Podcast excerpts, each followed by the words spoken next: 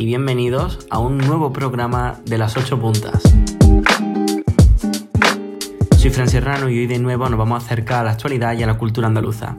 Como siempre, antes de empezar, os recordamos nuestras redes sociales, Instagram, Twitter y Facebook, arroba las 8 puntas. Y también nuestras redes donde subimos nuestros podcasts. Estamos en YouTube, en Spotify, en iVoox, Anchor FM, Apple Podcast y Google Podcast. Así que donde nos escuchéis, suscribiros, darle a la campanita, lo que haya. Y así os llegarán nuestras notificaciones y podréis escucharnos con más facilidad. Comenzamos ya con la pausa cultural y Sergio Padilla.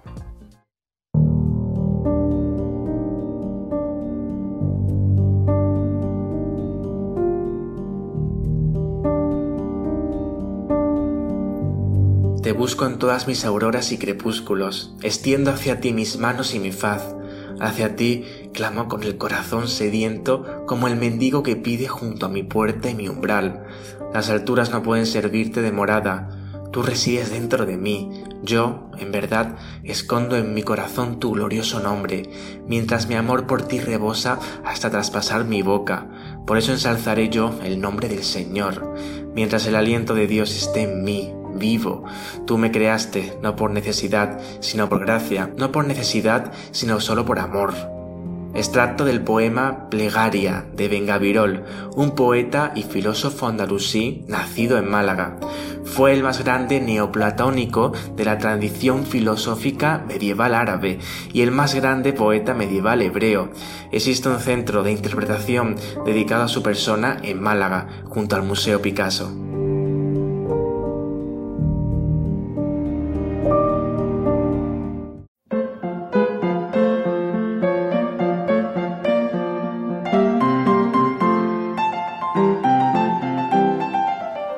Oyentes de las ocho puntas, adivinad qué capital de provincia andaluza tiene a un alcalde que gobierna solo con cuatro concejales de los 27 que conforman el gobierno local.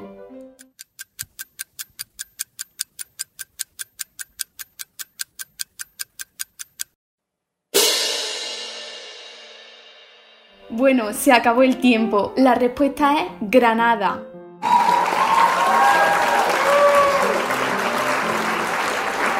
Gracias, gracias. El alcalde de esta ciudad, Luis Salvador, de Ciudadanos, solo tiene a tres concejales más de su partido en el ayuntamiento y ni siquiera con ellos tiene buena relación.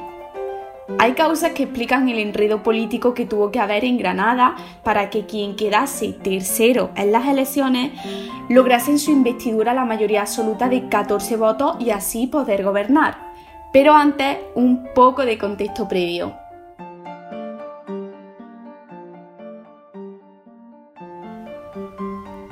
Vamos a remontarnos unos añitos atrás y a quedarnos con un nombre, Torres Hurtado del PP, quien había sido alcalde de Granada durante 13 años, un señor que ahora mismo está siendo investigado por corrupción urbanística dentro de la operación Nazarí. La cuestión es que Torres Hurtado tuvo que dimitir en abril de 2016, hace justo ahora 5 años. ¿Y qué pasó entonces? Bien, pues que comenzó a gobernar, eso sí, en funciones, el candidato del PSOE, Francisco Cuenca, hasta que en 2019 volviese a haber unas elecciones y ocurriese esto. Buenos días. En Granada, el Partido Socialista ha ganado las elecciones en la provincia y en la capital. Sin embargo, en el caso de la capital no está claro si podrá gobernar. Y es que con estos resultados el bloque de derechas podría desbancar al socialista Francisco Cuenca, que ha obtenido 10 de los 27 concejales que integran el consistorio. Efectivamente, el PSOE ganó esas elecciones, algo que no ocurría, ojo, desde 1987 y es que, claro, el PP de Sebastián Pérez, que fue quien sustituyó a José Torres siendo su número 2, llegaba a las elecciones con el estigma de la corrupción del anterior candidato y entre muchos granadinos aún estaba presente el escándalo que se llevó por delante a la Corporación Popular en la legislatura. Imaginaos qué dilema. 10 concejales para el PSOE, 7 para el PP, 4 para Ciudadanos, 3 para Adelante y 3 para Vox. Es decir, PP y Vox, la derecha, sumarían 10 y PSOE y Adelante 13, quedando Ciudadanos como partido decisivo para pactar. Pese a que con el PSOE Ciudadanos sumaba mayoría, al final el Partido Naranja optó por los apoyos de la derecha en unas negociaciones que eran en clave nacional. Concretamente, los responsables de este diálogo fueron Teodoro García Egea, del PP, y Fran Hervía, que en ese momento era secretario de organización en Ciudadanos, pero que ahora, así como dato, lo ha fichado el PP. Ha llovido mucho desde entonces, sí. Y todo fue, pues, como muchas veces suceden las cosas en política. Favor por favor, mi voto a cambio de tu voto. En Málaga, Ciudadanos ayudó al PP para que la alcaldía y la diputación cayesen de su lado, pero en este caso la alcaldía de Granada fue la moneda de cambio para que esto ocurriese. hasta aquí me vais siguiendo, ¿no? Que ya sé que a veces entender estos tejemanejes políticos puede ser un poco complicado. Os aseguro que explicarlo también lo es. Pero bueno, continúo. El problema que planteaba todo esto es que fue un pacto verbal y se hablaba de que el regidor naranja, Luis Salvador, solo estaría dos años al frente del ayuntamiento y luego cedería el testigo al popular Sebastián Pérez. Pero Luis Salvador de Ciudadanos descartó públicamente esta posibilidad tras la votación de su investidura, algo que dio lugar al descontento tanto del candidato popular, evidentemente, como, ojo, de un par de concejales de, de Ciudadanos, de su mismo partido. la confianza y la tranquilidad de que les puedo decir que durante estos cuatro años van a estar en buenas manos porque hay unos concejales, unos proyectos, unos programas que son absolutamente buenos y beneficiosos para el conjunto de Granada. Tras esto, el gobierno municipal se puso en marcha. Sebastián Pérez, visto el panorama, renunció en octubre del año pasado a sus responsabilidades en el gobierno bipartito y ahora viene la novedad. El secretario general de Organización de Ciudadanos, el que fichó después por el PP, dijo hace una semana que efectivamente Luis Salvador había aceptado irse a los dos años de mandato para cederle el cargo a Sebastián Pérez. Pero es que, para más lío todavía, uno de los concejales de Ciudadanos y de Luis Salvador, concretamente el portavoz municipal del partido, ha ratificado esta semana las declaraciones de Hervía y ha reconocido que Luis Salvador, el actual alcalde de Granada, y Sebastián Pérez eh, del Partido Popular pactaron esa alternancia en la alcaldía. Ahora la pelota está en el tejado del Partido Popular, ya que los concejales del PP están dispuestos a hacer lo que sea para desbancar a Luis Salvador. Incluso varios ediles ya se han postulado internamente para liderar ese eventual equipo de gobierno que saliera tras la salida del actual alcalde, porque recordemos que Sebastián Pérez renunció a sus cargos en el gobierno, entre ellos el de vicealcalde.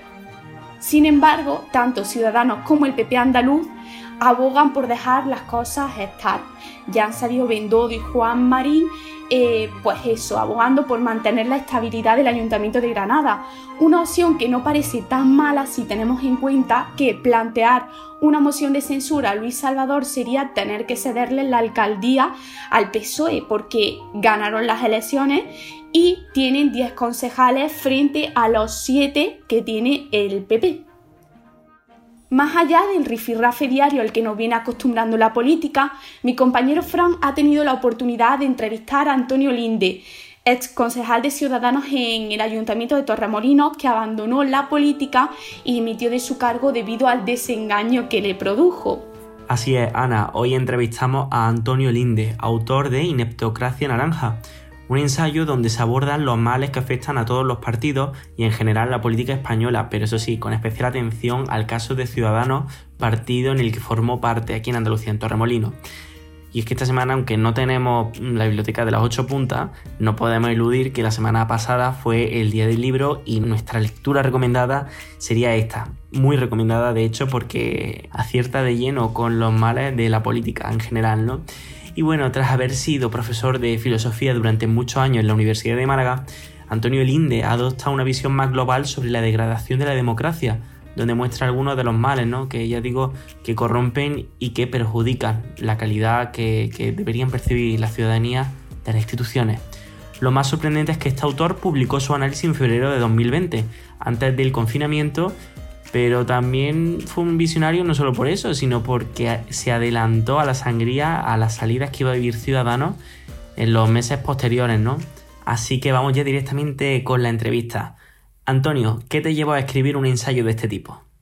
Pues eh, bueno, informado por la, por la experiencia que, tuve de mi, de mi paso muy activo en Ciudadanos durante casi cuatro años y, animado también un poco por la situación política española y demás, cómo se está viviendo todo esto, pues yo lo que pretendía con mi libro sobre todo era concienciar a la gente. Pero mira, para una cosa para, muy sencilla, para que empiece de una vez a exigir democracia interna dentro de los partidos. ¿eh? Pues yo creo, se habla mucho de democracia y demás. Bueno, pues forma parte de nuestra existencia como democracia el hacer cumplir el derecho a la participación política. Y la participación política no es votar cada cuatro, tres o cada, o cada dos años, sino que una de las formas de los vehículos de participación política necesarias es a través de los partidos políticos. Los partidos políticos actualmente mm, internamente no son democráticos. ¿no? Según la experiencia que viviste y sobre todo según tu opinión, ¿cuáles son las principales causas que sostienen la caída de Ciudadanos? Para, para dar la respuesta a esa pregunta empleé en mi libro 180 páginas. Mira, una de las cosas, una de las primeras cosas que menciono en el libro es que, mm, es que en, Ciudadanos se aparta, se aparta casi mm, en, cuanto, en cuanto sube a la política nacional, en cuanto se amplía la política nacional, eh, se, se, ningunea, se ningunea a, a, los intelectuales que habían Ciudadanos. A Ciudadanos le pasaba en ese sentido como a UPyD en su origen, y es que tenía el plantel de intelectuales más potente que había en la vida política española. ¿Eh? Pero mm, más aún que a UPyD le ocurre que después desprecia, desprecia ese bagaje intelectual eh, de, intelectuales de primera, de primera línea que había en el partido o en el entorno del partido y prescinde, prescinde totalmente de ello, optan por la gente joven, la gente guapa, no sé, no sé lo que es lo que había o por, por, la imagen o no sé qué cosa, y, entonces ahí en primer lugar se descabezan y luego van tomando una serie de medidas políticas que yo no voy a comentar aquí porque son, han sido analizadas mm, desde todos los puntos de vista, porque los periodistas generalmente se fijan en la, eh, en la, la parte de alta de la pirámide, ¿no? en, los, políticos que aparecen en los medios de comunicación y entienden su entienden el avance o el retroceso de esos partidos en función de, la, de las estrategias que, que, toman esas, esas personas, pero no saben nada de la vida interna de los partidos. Y eso es un poco una de las cosas que yo quiero, quiero de la que hablo, perdón, en el libro cómo funciona internamente un partido como Ciudadano y al igual que Ciudadanos otros otros partidos. Entonces, hay una serie de, de acciones eh, ya que le dan la espalda a la ideología a la ideología seminal de Ciudadanos, ¿no? Ellos defendían las listas abiertas, defendían el cambio en la ley eh, electoral, mm, defendían las primarias. Las primarias lo primero que hacen es pervertirlas prácticamente en todos los sitios, las desnaturalizan y cuando pueden no las hacen. De hecho, te voy a dar un dato, en las últimas elecciones municipales eh, ¿Sabes en cuántas, en cuántas localidades se celebró Ciudadanos primarias? En tres, en toda España en tres. Y siempre, y en muchas, y en muchas localidades con, mm, con serias dudas sobre la transparencia de los, de los procedimientos, sobre las votaciones telemáticas, sobre los datos que conocían unos y otros etcétera. Con, la, con las listas, las listas abiertas es una necesidad no solo para ciudadanos, sino para, para, yo creo que para todos los partidos, porque las listas cerradas están provocando sumisión y lealtad por delante de cualquier mérito en prácticamente todos los partidos. ¿Y crees que ha podido influir eh, la política de pacto? Bueno, el, tema de las, eh, de las alianzas, de los pactos y demás, pues bueno, son, son necesarios, son necesarios. A ver, que queríamos salir de un esquema bipartidista y, bien está por ese lado, pero, pero es que luego eh, se transforma se transforma en un juego de una compraventa de, de cromos, lamentablemente, donde lo ideal y el bien y el bien común es lo último a lo que se mira lo que se mira pues es una cuestión de los, de los cargos, de los sillones y, y, de, y de las nóminas. ¿Precisamente ha podido ser esa la causa de su caída, el no tener una estrategia mejor definida? Bueno, yo defiendo en el libro y desde hace, desde hace tiempo, de hace mucho tiempo, que Ciudadanos, Ciudadanos fue un gigante con los pies de barro. entonces, los, los bandazos tácticos y estratégicos que ha ido dando en la política, en la política nacional, pues eh, son de sobras son de sobras conocidos, ¿no? Y, y, además ya te digo que hay otros analistas, otros analistas de, de un poco de, de, la, de, la, jerarquía, de la parte alta de la jerarquía de los políticos que, que, han dado cuenta de ellos. Pero yo me, yo me fijo sobre todo en la falta de democracia interna que hubo en el partido, en el olvido, por ejemplo, de, dentro de Ciudadanos del municipalismo, un olvido clamoroso, un olvido clamoroso eh, del, del trato inadecuado, de ninguneo que daban, que daban a los concejales. Eh, y, por otro lado, por otro lado, la estructura orgánica del partido que se organizó era una estructura sumisa a la, a la comisión permanente de arriba, a los jefes, eh, y que mm, lo que estaban era un poco a la espera en un partido, un partido que, que, no, que, no, tenía demasiada afiliación y que tenía potencialidades de conseguir mucho poder, muchos cargos, estaban a la espera para dar el salto desde los puestos orgánicos a los cargos públicos. ¿no? Eh, en fin, como ves, un asunto, un asunto bastante, bastante complejo. Hay una línea intermedia de cargos que hay entre la jerarquía, la alta jerarquía, y te estoy hablando en estos términos que no me gustan de alta jerarquía, cargos intermedios, pero es que era así. A mí no me gusta, pero mm, mira, yo mm, por mi edad tuve que hacer la mili, en este caso hice la mili universitaria, y desde, la, y desde que hice la mili universitaria no encontraba un ambiente tan jerárquico, tan centralizado, tan autoritario como en Ciudadanos y como creo que en general se puede extender a otros, a otros partidos políticos. Y eso es lo que está soportando la ciudadanía. ¿Crees que la sangría vivida por la salida del secretario de organización, Fran Hervía, y de todos los cargos que han abandonado el partido en dirección al PP ha terminado?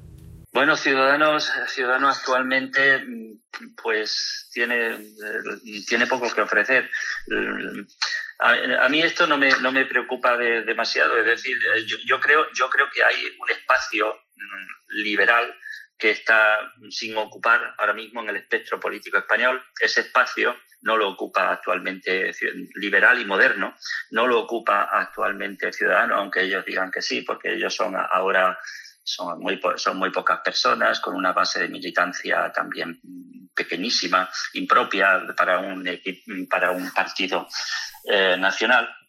Y, y bueno, mm, Ciudadanos eh, se está quedando ya con pocas, eh, con pocos cromos para cambiar, con pocas, eh, con pocas cartas, ¿no? Lo de lo de Herbías, yo no sé, Herbías mm, que, que, fue alabado por muchos hace ya hace años y tal, pero yo creo que fue uno de los responsables entre con otros, claro, de la debacle, de la debacle de Ciudadanos en cuanto que conformó una estructura, como he dicho antes, centralista, jerárquica, autoritaria, donde se fue apartando, apartando a las personas, de, a los afiliados de mérito y se fue dando entrada a los sumisos, a los leales, a los palmeros, a los fotofílicos, fotomaníacos y toda esta, toda esta serie de personas, aunque eran algunas personas de valía en Ciudadanos, sí, pero, pero cada, vez, cada vez menos. Entonces, bueno, la operación ahora de Arbía, yo que sé, el PP lo que hace, yo yo, desde luego, no ficharía en saldos ciudadanos. Ya digo que quedarán algunas personas en Ciudadanos de Valía, pero bueno, alguien como, como Hervías que favoreció ese tipo de estructura, pues no sé si es lo mejor para un partido como el PP actualmente, pero allá ellos. Y centrándonos en Andalucía, ¿cómo se explica el espectacular ascenso que el Partido Naranja vivió? En menos de cuatro años entró en el Parlamento y desbancó al PSOE del poder autonómico. Bueno, vamos a ver, es que la situación, la situación de Ciudadanos en, Andalucía es una, fue, debido a una serie de, unos factores, unos factores azarosos. Me explico.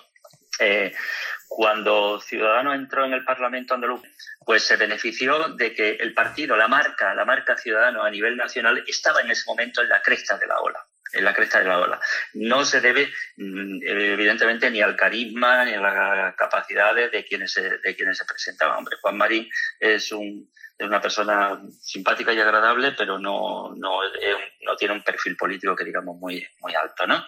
Y, y, en cuanto a la mayor parte, quitando Rocío, la mayor parte de los, de los diputados que hay ahí, pues, mm, no sé, mm, algunos de ellos los, los conozco y, eran personas pues que se vieron beneficiados un poco por la, por la cercanía personal, simpatía de, hacia, hacia Juan Marín y, y, por su, y porque eran personas más bien sumisas y de, de perfil, de perfil bajo. ¿no? Eh, ahora la situación de Ciudadanos ha cambiado como de la noche, como del día a la noche, quiero decir, ¿no? Y entonces la situación de Ciudadanos, en concreto en Andalucía, pues mm, ahora mismo es estable, claro, pues están gobernando, están gobernando con el PP, pero eh, dentro de algún tiempo se volverá inestable. Yo lo he comparado, he, comparado la situación de Ciudadanos de aquí a unos, a unos meses o algún año en Andalucía con la de eh, con la de un container, un contenedor en la panza de un buque mercante, pero que esté, eh, que esté sin amarrar, ¿no? Entonces, con lo, puede haber marejada y el contenedor ir hacia un lado, hacia otro, o incluso causar alguna pequeño o algún gran accidente, ¿no? Eh, es una situación, la situación de ciudadano en Andalucía se va a tornar mm, inestable y, y de aquí a un tiempo pues empezarán a, yo creo que empezarán a afilar un poco cuchillo a ver quién se queda en los cargos, quién opta a, a, las posiciones de salida, porque va a haber para muy pocos, va a haber para muy pocos y antes y eso nos lo va a demostrar dentro de, de, poco, de pocas semanas o pocos días las la elecciones en la Comunidad Autónoma de Madrid. Pues muchísimas gracias Antonio Linde por habernos atendido. Estaremos pendientes de ti, de tu libro y de todo lo que nos puedas contar en los próximos programas de las 8 puntas.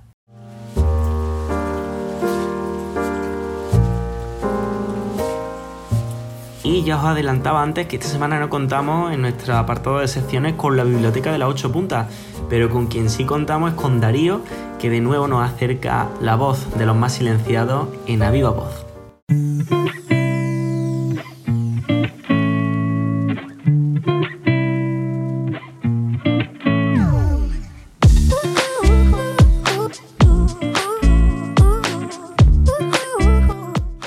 Chicos, ¿qué pasa? ¿Cómo andáis? ¿Bien? Yo no puedo quejarme, la verdad. No puedo quejarme.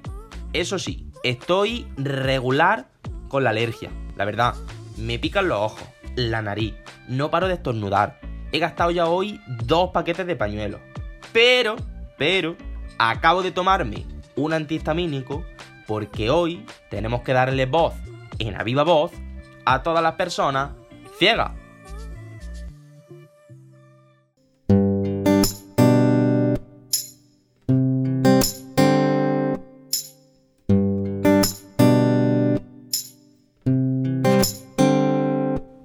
Según la Sociedad Española de Enfermería Oftalmológica, casi un millón de personas en España padecen algún tipo de discapacidad visual, de los cuales 70.000 presentan ceguera total, ya que a diferencia de lo que mucha gente cree, el 80% de las personas con problemas visuales son personas con reducida o baja visión, un 30% o menos aproximadamente de la vista total. No todas padecen una ceguera completa. Además, algunos de los principales motivos que hacen que una persona pierda su visión pueden ser, por ejemplo, un glaucoma, que es un grupo de afecciones oculares que dañan el nervio óptico y que suelen ocurrir en la infancia, el desprendimiento de retina, la separación de la retina de la siguiente capa llamada coroides o algún tipo de accidente de tráfico, por ejemplo.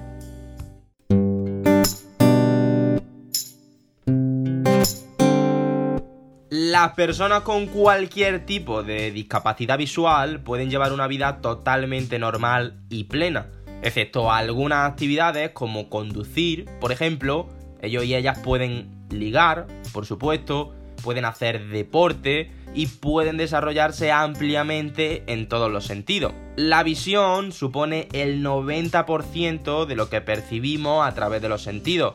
Por eso las personas que no ven potencian en ellos y en los demás la personalidad y detalles como la voz o el olor. Los aspectos superficiales, como la belleza, por ejemplo, dejan de tener tanta importancia cuando no ves. y se potencian características que a veces son mucho más importantes. A mí la ceguera me ha dado mucho más de lo que me ha quitado.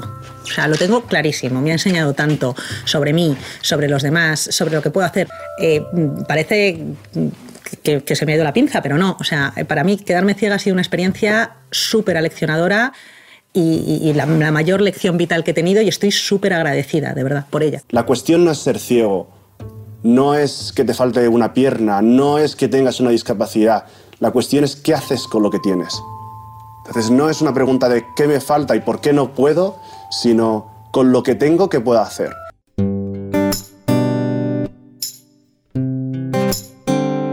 Chicos, esto ha sido todo por hoy. Espero que os haya gustado y que esta sección nos haya servido a todos para entender y para comprender lo que es vivir sin ver. Yo con esto me marcho y hasta la semana que viene. Chao, chao.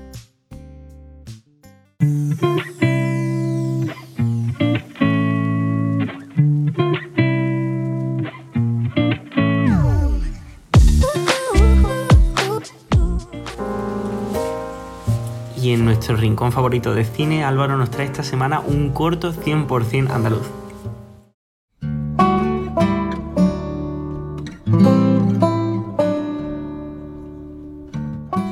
Hola, yo soy Álvaro Suárez y esto es 8 milímetros. Hablemos de cine. Hoy os planteo una pregunta. ¿Os habéis imaginado alguna vez a uno de los villanos más icónicos del cómic y el cine viviendo en Málaga? Bien, pues ya no tenéis que imaginarlo más, porque desde hace apenas unos días, desde el 16 de abril siendo más concretos, ya podéis disfrutar de Ivy, un cortometraje dirigido por el malagueño Frank Campos, en el que podemos ver a Poison Ivy, o Hiedra Venenosa para los que prefieran la versión española, haciendo su vida en la provincia de Málaga. Quizás la imagen más recordada de Ivy sea la de Uma Thurman dándole vida en la película Batman y Robin de Joel Schumacher en 1995. En este caso será Laura Ávila quien interpreta a la botánica más famosa de Gotham. El rodaje comenzó a finales de octubre de 2020 y narra la historia entre Ivy y su mentor, el Dr. Jason Woodruff. El relato se revela como los orígenes de este icónico personaje de DC Comics, dando lugar a un fanfilm eh, muy íntimo que explora lo más profundo de ambos personajes. Tal y como contaba el director, el guion le llevó algo más de un año y medio para finalizarlo y realizó un amplio estudio psicológico para la confección de las personalidades de su personaje, especialmente la de Hiedra Venenosa. El rodaje de Ivy ha recorrido distintas zonas de Torremolinos, como son la Casa de las Navajas, donde comenzó, o las oficinas de Torremolinos Televisión, aunque también eh, podréis reconocer otros entornos bastante famosos de la provincia, como el Jardín de la Concepción, en la capital. ¿Y vosotros a qué personaje de cómic os imagináis viviendo en Málaga?